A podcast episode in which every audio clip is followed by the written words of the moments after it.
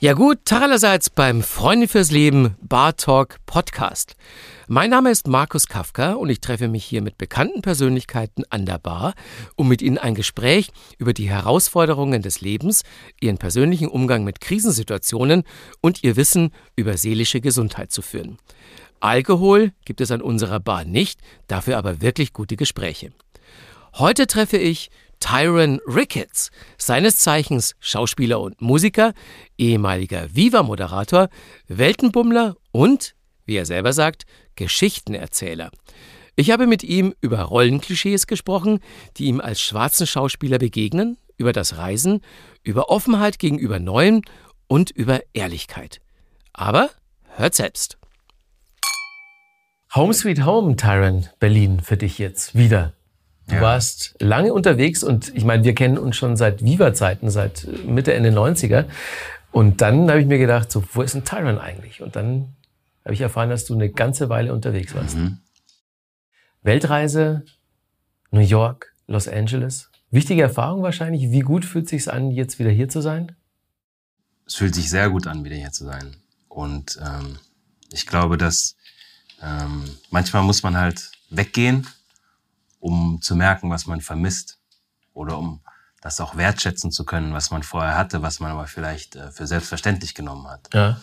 ich war, wie du schon gesagt hast, fast viereinhalb Jahre in Amerika und da habe ich schon gemerkt, äh, wie wichtig Freunde sind und ein Netzwerk sind und auch so gewisse Grundbedürfnisse, wenn die abgedeckt sind von einer Gesellschaft. Mhm. Und ähm, ich bin jetzt seit August wieder da und fühle mich sehr, sehr wohl ich bin froh, wieder hier zu sein in Berlin.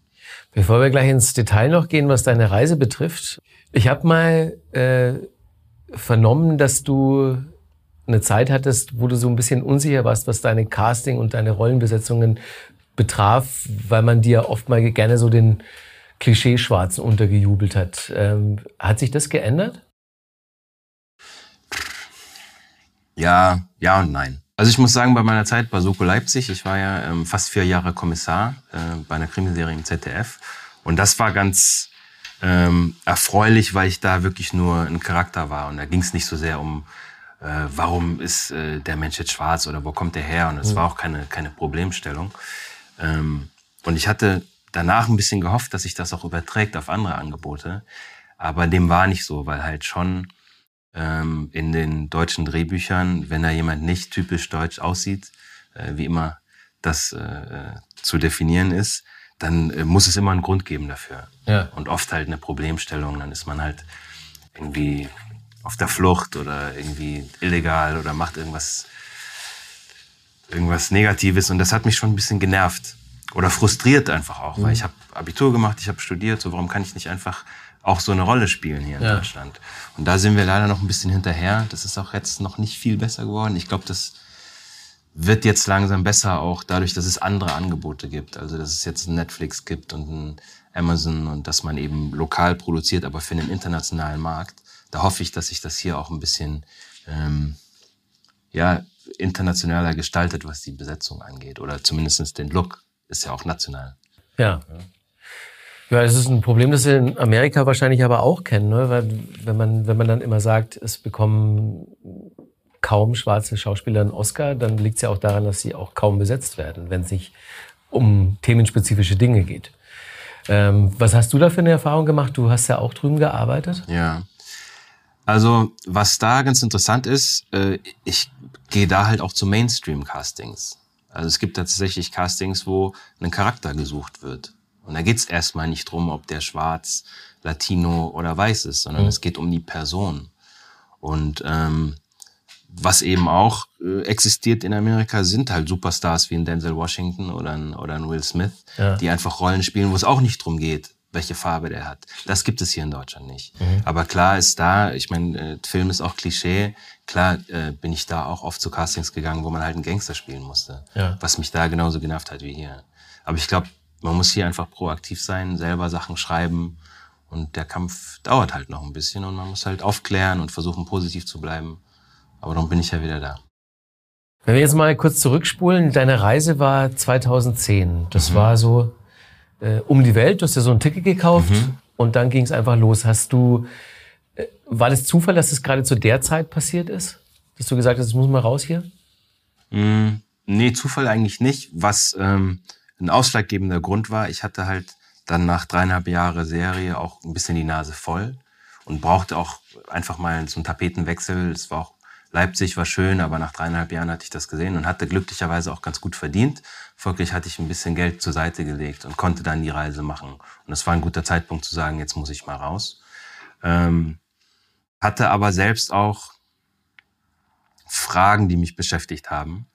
Und ich habe immer die Erfahrung gemacht, dass wenn man so sein Umfeld mal ändert, so einen sprichwörtlichen Tapetenwechsel vollzieht, dass man auch ein bisschen mehr Zeit hat, äh, gewisse äh, Fragen oder Themen zu bearbeiten. Und das kam halt zusammen und dann habe ich gesagt, äh, ich pack meine sieben Sachen, in dem Fall mein Surfbrett und meinen Rucksack und bin halt mal für ein, für ein halbes Jahr raus.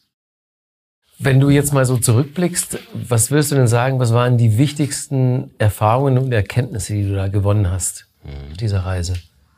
Ich habe auch Tagebuch äh, geführt und in meinem ersten Eintrag mh, hm, stand drin, dass ich mir halt Gedanken machen wollte über Liebe, was mit mir und, und, und Liebe los ist. Da war ich so ja, Mitte 30 oder sowas. Und irgendwie hatte das noch nicht so richtig geklappt mit so einer richtig äh, tiefen, langen, festen Beziehung. Mhm. Und äh, da habe ich mir gedacht, okay, das liegt vielleicht auch an mir und da wollte ich mir mal Gedanken drüber machen. Also das war so ein Grund, warum ich mal raus wollte. Ähm, und tatsächlich sind dann auf dieser Reise ganz viele Dinge passiert, die auch mit der Thematik zu tun haben. Zufällig. Oder nicht ganz zufällig wahrscheinlich, weil du warst ja auf einer Suche. Ich war auf der Suche und ich glaube, ich habe einfach ähm, so dem Leben die Möglichkeit gegeben, mir auch Antworten zu geben. Weißt du, wenn du immer im selben Trott bist, wenn du immer das Gleiche machst, dann ist auch das Ergebnis äh, immer das Gleiche. Mhm. Und ich habe da jetzt mal ein bisschen Platz geschaffen, um vielleicht Antworten zu finden, um Menschen zu treffen, die mir vielleicht Antworten geben können. Und ich war auch offen dafür vielleicht das ein kleines Beispiel, damit du weißt, was ich meine. Ähm, ich hatte mir vor der Reise beim Armdrücken äh, den, den Ellbogen verletzt, weil ich gegen jemand Armdrücken gemacht habe, der stärker ist als ich. Aber mein Ego wollte, dass ich gewinne und ich habe dann auch gewonnen, aber ich, mir tat der Arm weh. Und ich war in äh, Vancouver bei Ina damals, die kennst du ja auch. Ja. Und bin da zu so einer äh, Frau gegangen, die mir mit Akupunktur helfen wollte. Und die meinte so, ich würde dir gerne helfen, aber äh, es geht nicht weil du hast so, dein Gelenk ist ein bisschen deplatziert. Aber ich kenne jemanden, der kann dir helfen. Der ist aber sechs Stunden weg auf Vancouver Island. Und irgendwie wusste ich, dass das wichtig ist, dass ich den treffe. Und ähm, ich fuhr dann mit Ina tatsächlich auf diese Insel. Und ähm, auf der Insel sollte ich ihn anrufen, wo das denn genau ist. Und dann rief ich den, den Mann an und der meinte, ja, okay, du musst in einen Ort, der heißt Duncan. So, und der Ort, wo ich meinen Papa, ich habe lange Zeit nicht mit meinem Papa zusammengelebt und ich habe den nach 15 Jahren wiedergesehen auf Jamaika. Und der Ort, wo ich meinen Papa wiedergesehen äh, habe, hieß auch Duncan. Ja, ah. Dachte ich so, okay, Zufall, kein Problem. Fahre ich weiter, da sind wir in Victoria, das ist die Hauptstadt von, von Vancouver Island und sehe vor mir auf dem Auto so ein Aufkleber, Graz, Steiermark. Ich bin in Weiz zur Welt gekommen, ja. das ist 20 Kilometer weg. Also so meine, meine Kindheit kam dann plötzlich wieder hoch. Und dann hatte ich schon Gänsehaut und Ina auch. Ich meinte so, guck mal, aber haben wir auch noch als Zufall abgetan. Dann kamen wir eben tatsächlich in diesen Ort an und ein Mann, dieser äh, Mensch, der mir helfen wollte, macht die Tür auf und schaut uns an und ich hatte das Gefühl, in, dem, in der Sekunde, wo er mich anschaut, sieht er alles, was mich ausmacht. dann hat er uns reingebeten, der Raum, es war ein leerer Raum, da war nur eine Theke, stand eine Vase mit Blumen drauf und im Hinterraum lag so eine, war eine Liege und er meint, leg dich mal hin. Dann dreht er so meinen Arm, bringt es wieder ein und sagt zu mir einfach so aus dem Nichts, ich habe nichts zu ihm gesagt, sagt er, ich spüre, dass du viel Gewicht aus deiner Kindheit mit dir rumträgst. Und jetzt ist ein guter Zeitpunkt, um das Gepäck abzulegen und mit freien Schritten durch die Welt zu gehen. Und dann äh, wurde, ich, halt, wurde mir schon heiß, weil ich habe eben nicht mit ihm geredet, ich habe ihm nichts erzählt. Und dann holt er noch so ein Instrument raus hinter so einer Wand und fängt an, eine Melodie zu spielen, wo jeder Ton mein Herz getroffen hat. Und dann habe ich da geheult, 20 Minuten lang. Und er meinte so, ja, jetzt äh, darfst du eine Zeit lang nichts mehr äh, heben, dann wird dein Arm wieder gut und jetzt geh und genieß deine Reise. Und so ging meine Reise los und ich bin wirklich gefühlt 20 Kilo leichter da raus und war dann halt auch offen für dann andere Erfahrungen und offen Dinge zu lernen. Und ich glaube, das wäre mir halt nicht passiert, wenn ich jetzt hier in Berlin geblieben wäre. Ne, Erfahrungen helfen dir ja, Dinge zu sehen, auch aus einem anderen Blickwinkel zu sehen, ähm, vielleicht freier, ähm, weil man nicht in diesem Alltagstrott drin ist, weil man nicht, oft äh, definiert dich ja auch dein Umfeld, in dem du dich bewegst. Ne, ich habe ja Design studiert und da gab es von Flusser gab so einen Aufsatz Bedingungen der Wende, wo es darum geht, wie das, was um dich herum ist, wie dich das auch definiert und manchmal auch zurückhält. Manchmal bist du in deiner Entwicklung schon weiter, aber das Poster, was da schon seit zehn Jahren hängt und die Plattensammlung, die da schon seit 15 Jahren steht, die erinnert dich wieder daran, wie du früher gewesen bist. Mhm. Und oft hilft es, das einfach mal abzustreifen und mal vielleicht mit Leuten zu reden, die ein ganz anderes Leben haben und plötzlich kann man dann auch eine neue Perspektive einnehmen, die dich dann zu einer Erkenntnis führen kann. Und im Idealfall lernst du daraus und sagst, okay, das habe ich bis jetzt so gemacht, das hat nicht funktioniert, jetzt mache ich es mal anders. Wie groß ist die Rolle, die bei dir Selbstzweifel spielen zwischendurch mal? Also ich bin jetzt nicht wirklich der Mensch, der äh, großartig von Selbstzweifeln äh, geplagt ist, weil ich relativ früh äh, erkennen durfte, dass wenn man das macht, was einem Spaß macht, dass es dann auch meistens gut wird. Mhm und dass das dann auch eine Strahl, Strahlkraft bekommt, die auch andere Leute interessant finden. In unserem Beruf das, ist das ja nicht ganz unwichtig. Ja. Ich hatte ähm, eine Situation in New York, ähm, das letzte halbe Jahr, bevor ich zurückgekommen bin, da war mein Arbeitsvisum abgelaufen. Das heißt, ich durfte nicht arbeiten. Ja. Und dann hat es auch nicht viel Sinn gemacht, da aktiv zu sein, weil ich durfte es ja eh nicht machen. Und da gab es so eine Zeit, wo ich wirklich ähm, auch, ja, da ging es mir nicht so gut.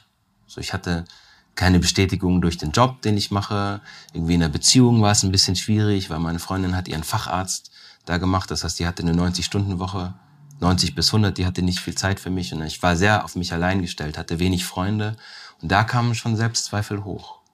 Da habe ich gemerkt, okay, so ganz ohne Rhythmus, ganz ohne Selbstverwirklichung, ganz ohne Freunde, ganz ohne ein Umfeld, das dich auch inspiriert, da kann es schon mal äh, ein bisschen grau werden. Und da habe ich schon auch gezweifelt, konnte das aber glücklicherweise auch wieder in Kreativität umsetzen. Mhm. Also habe dann angefangen auch zu schreiben, habe dann Geschichten geschrieben, die waren dann vielleicht ein bisschen trauriger. Aber das hat mir geholfen und hat mich auch wieder, mir wieder so einen Schubs gegeben und davon profitiere ich jetzt, weil jetzt bin ich wieder hier, habe einen Sack voller geiler Geschichten und kann da halt jetzt wieder was draus machen. Aber ich kenne das schon auch, dass man an sich selber zweifelt.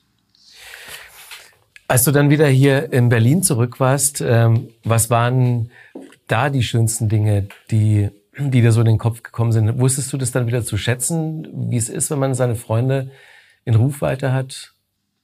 Ja, also ich glaube, Freunde habe ich am meisten vermisst. Mhm. Freunde und auch die Fähigkeit, sich mit Leuten zu unterhalten, ähm, wo man auch ehrlich sein kann wo man nicht so tun muss, als ob alles toll ist. So in Amerika ist ja alles toll. Mhm. Ist ja alles awesome, amazing, great. Ja, ja. Und dann schaust du den Leuten ein bisschen länger in die Augen und lässt so eine Pause aufkommen und plötzlich siehst du so, okay, das ist nur Fassade. Und dann habe ich es auch erlebt, dass so die Tränen dann den Leuten aus den Augen kamen. Dann mhm. war es plötzlich nicht so amazing. Und was ganz schwierig ist, ähm, also zumindest in den zwei Städten, wo ich gewohnt habe, ich will nicht sagen, dass es in ganz Amerika so ist, aber in LA und New York ist es so, dass du, man muss ja immer irgendwie lauter, besser, größer sein als der Nächste. Das gehört ja ein bisschen dazu. Drum ist ja auch ein Typ wie Trump jetzt Präsident geworden, sonst wird das ja gar keinen Sinn machen. Und äh, was ein bisschen mit der Gesellschaft zu tun hat, hier bei uns ist so, die Grundbedürfnisse sind gedeckt mhm. für die meisten. Und äh, Dach über dem Kopf, Essen, Schlafen, das haben wir und wir können uns dann wenn du dir die, die Maslow'sche Bedürfnispyramide anguckst, ich weiß nicht, ob das was sagt, ja. so wir steigen, könnt ihr mal zu Hause, könnt ihr das mal, äh, mal googeln, ist ganz interessant. Wir steigen ein auf drei. Beziehung, mhm. Freundschaft und können uns dann hocharbeiten zu äh, Selbstwert und äh, Bestätigung von anderen und dann äh, so der Sinn des Lebens. Ne? Ja. Und dann noch esoterisch kann man noch ein bisschen weiter hoch. In Amerika dreht sich alles um eins und zwei. Weil selbst wenn du einen guten Job hast, wenn du mal krank wirst oder mal zwei Wochen nicht zur Arbeit gehen kannst, ist dein Job weg. Mhm. Wenn du eine Frau bist und du willst vielleicht mal Kinder kriegen, äh, ist dein Job weg. Du brauchst einen Typen, der dich dann mindestens zwei Jahre durchfüttern kann. Weil sonst hast du halt keine Zeit für deine Kinder. Also die Gesellschaft ist sehr viel härter, was die Leute dazu zwingt, sehr viel opportunistischer zu sein und sehr viel mehr auf Erfolg zu gehen. Und das verhindert aber, dass die Menschen äh, auf einer menschlichen Ebene tiefer einsteigen können, weil sie gar nicht den Luxus haben, sich darüber Gedanken zu machen. Was dazu führt, dass auch Freundschaften sehr viel oberflächlicher sind. Es gibt auch da Ausnahmen. Und ich habe aber mit ein paar jungen Leuten zusammengelebt. Äh, die waren alle cool und schlaue Jungs, so 20, 22. Und dann habe ich einen gefragt, ja, was ist denn, wenn es dir mal schlecht geht? So redest du da mit deinen, deinen Kumpels, mit deinen Freunden drüber. Er sagt so, nee, Gottes Willen, ich kann doch nicht ehrlich sein zu meinen Freunden, weil wenn ich dem sage, wie es mir geht, wer weiß, vielleicht ein halbes Jahr später verwendet er das gegen mich. Mhm. Und da habe ich gesehen, dass wirklich alle oder viele Leute da sehr, sehr einsam sind. Was ja auch dann zu der Gesellschaft führt, wie wir sie äh, sehen. Ja. Ne? Amokläufe, äh, Mord, Selbstmord, was weiß ich. Also das ist hier wirklich, zumindest in meinem äh, Umkreis, ganz anders und sehr viel besser. Und das habe ich am meisten vermisst, mich mit Freunden hinzusetzen und zu sagen, ja, heute geht's mir nicht gut und der hört dir wirklich zu und gibt dir Tipps und man kann einfach ehrlich drüber reden, wie es einem geht. Das habe ich sehr vermisst.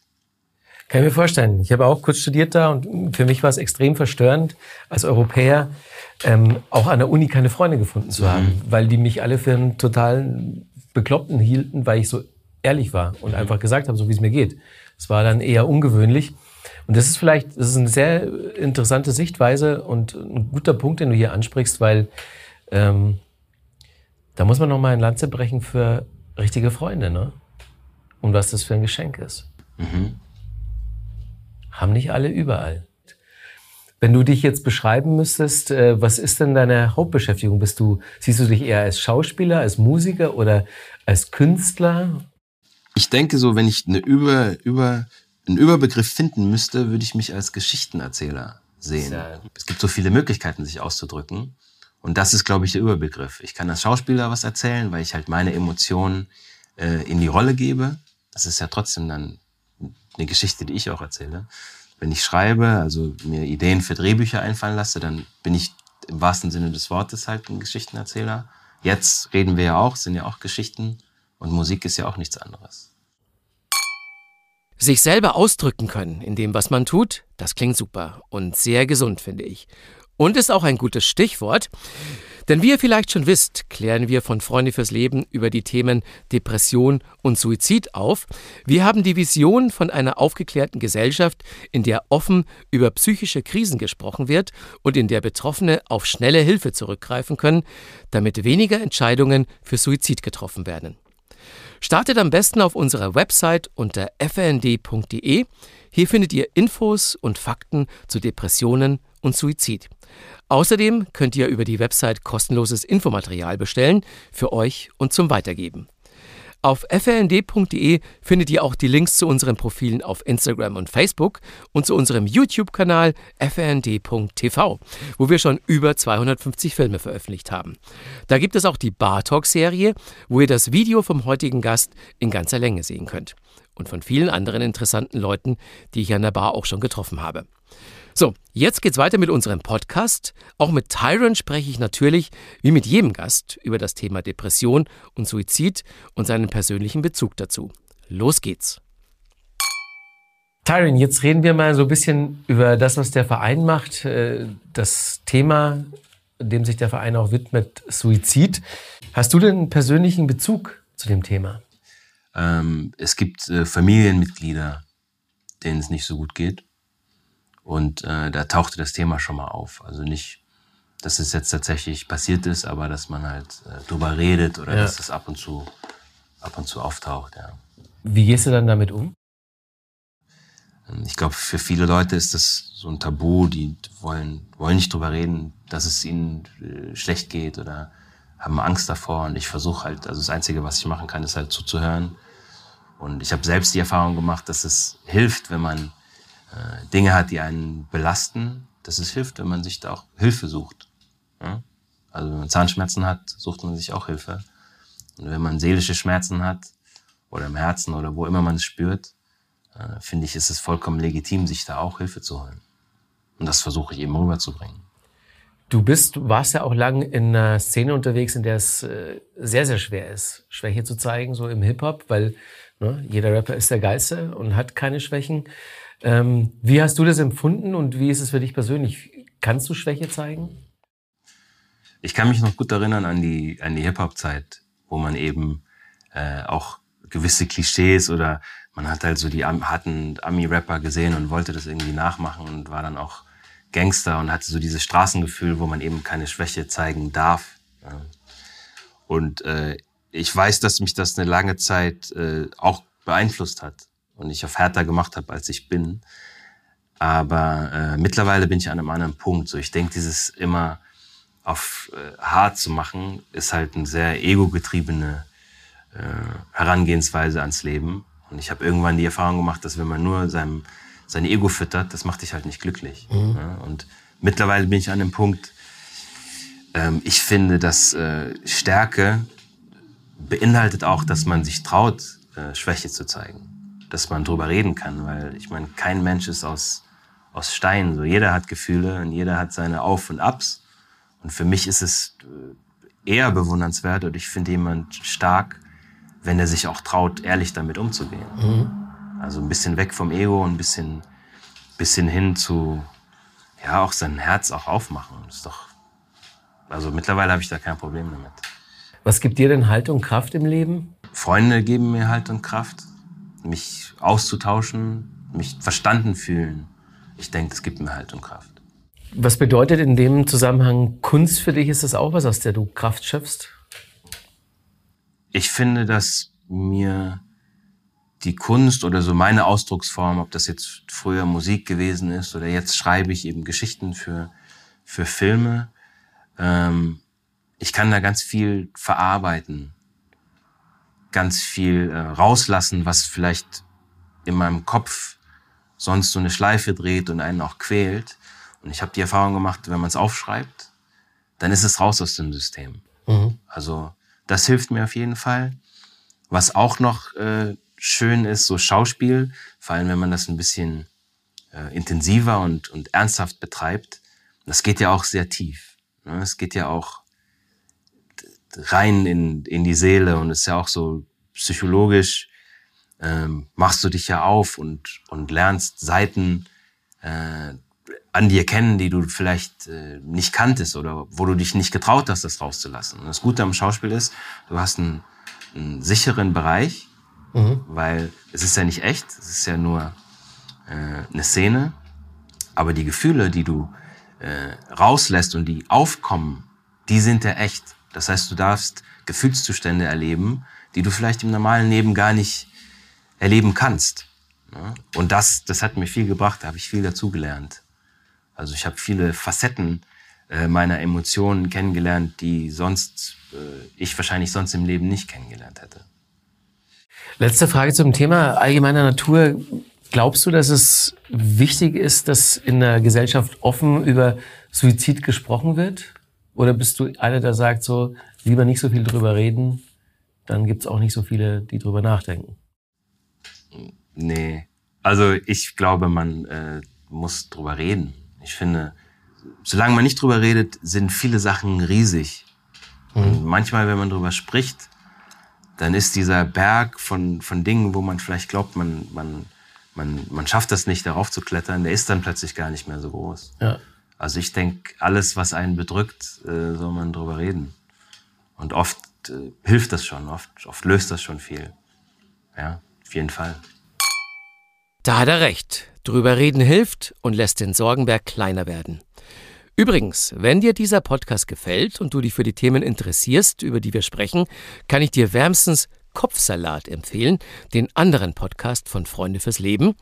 Die Radiomoderatorinnen Sonja Koppitz und Sarah Steinert sprechen mit Prominenten und Expertinnen über Depressionen, Gefühle und den ganzen anderen Salat im Kopf. Hört mal rein. Sucht einfach nach Kopfsalat überall, wo es Podcasts gibt oder auf der Homepage von Freunde fürs Leben fnd.de slash Podcast. Vorher machen wir aber mit Tyron noch unser kleines Assoziationsspiel. Los geht's! Ich sage dir Begriffe, du reagierst spontan drauf. Der erste heißt Reisen. Freiheit, im Moment sein, neue Perspektiven einnehmen. Wellen? äh, Wellen sind für mich, das ist mein, meine Meditation, mein, mein Glück. Ich liebe Wellen. Surfen ist für mich das absolut Beste, was ich je gemacht habe. Viva? Puh, äh, Vergangenheit, auf jeden Fall mein ähm, Sprungbrett in, in die Welt äh, des Showgeschäfts. Und äh, damals war es eine tolle Plattform, um mich selbst auszudrücken. Ja. Musik? Musik ist für mich ja auch ein sehr wichtiger Bestandteil des Lebens und hat mich auch geformt. Also Rapmusik hat mich auch ein bisschen zu dem gemacht, was ich bin. Amerika? ähm, Amerika war lange Zeit so das Land meiner Träume, bis ich da gelebt habe und gesehen habe, dass nicht alles, äh, was glänzt, Gold ist. Mhm. Und im Moment äh, besorgniserregend. Das ist richtig. ähm, Rucksack? Rucksack, äh, Utensil, wichtiges Utensil äh, für die Reise, weil man äh, zwei Hände frei hat. Surfbrett? Habe ich ja gerade schon äh, ein ja, bisschen ja. beschrieben bei Wellen. Ähm, Mann, Surfen, das ist so schwierig, das, das muss man mal ausprobieren. Das ist alles, Surfen ist alles. Es ist Cardio, es ist in seiner Mitte sein, es ist Meditation, weil du die Welle beobachtest und die richtige Welle für dich finden musst. Es ist Adrenalin, wenn sie groß ist. Es ist Competition, weil nur einer auf der Welle sein kann. Es ist Endorphine, die ausgeschüttet werden, wenn du eine reitest und du reitest den Energieaustausch zwischen Mond und Erde. Also Surfen ist für mich das Leben. Berlin? Berlin, Heimat. Passend dazu, ankommen? Ich bin wieder hier, ich fühle mich wohl. So, Berlin ist für mich eine große Stadt, äh, eine Metropole, die aber vom Gefühl her nicht so hektisch ist wie jetzt andere große Städte. Trotzdem hast du alle Möglichkeiten. Sehr gut. Das war das Assoziationsspiel. Das war ja einfach. Ja. Es war einfach, ja, stimmt. So, so, das war also einfach. Vielleicht muss ich mir da Begriffe ausdenken, die so ein bisschen schwieriger sind. Für jetzt war es das jedenfalls schon wieder mit der zehnten Folge von Bar Talk. Dieses Mal mit Tyron Ricketts. Ich fand's wie immer sehr interessant. Wir hoffen, ihr hattet auch dieses Mal wieder Freude beim Hören und nehmt was davon mit in euren Alltag. Wir würden uns freuen, wenn ihr uns weiterempfehlt, unseren Podcast abonniert und vor allem, wenn ihr euch auch die anderen Folgen anhört. Mein Name ist Markus Kafka und ihr wisst ja, auf frnd.de findet ihr weitere Informationen zum Thema Krisen, seelische Gesundheit und Depression. Bar Talk ist ein Podcast von Freunde fürs Leben e.V. Idee und Produktion Sven Häusler, Svensson Suite, Redaktion Diana Doko und Sven Häusler.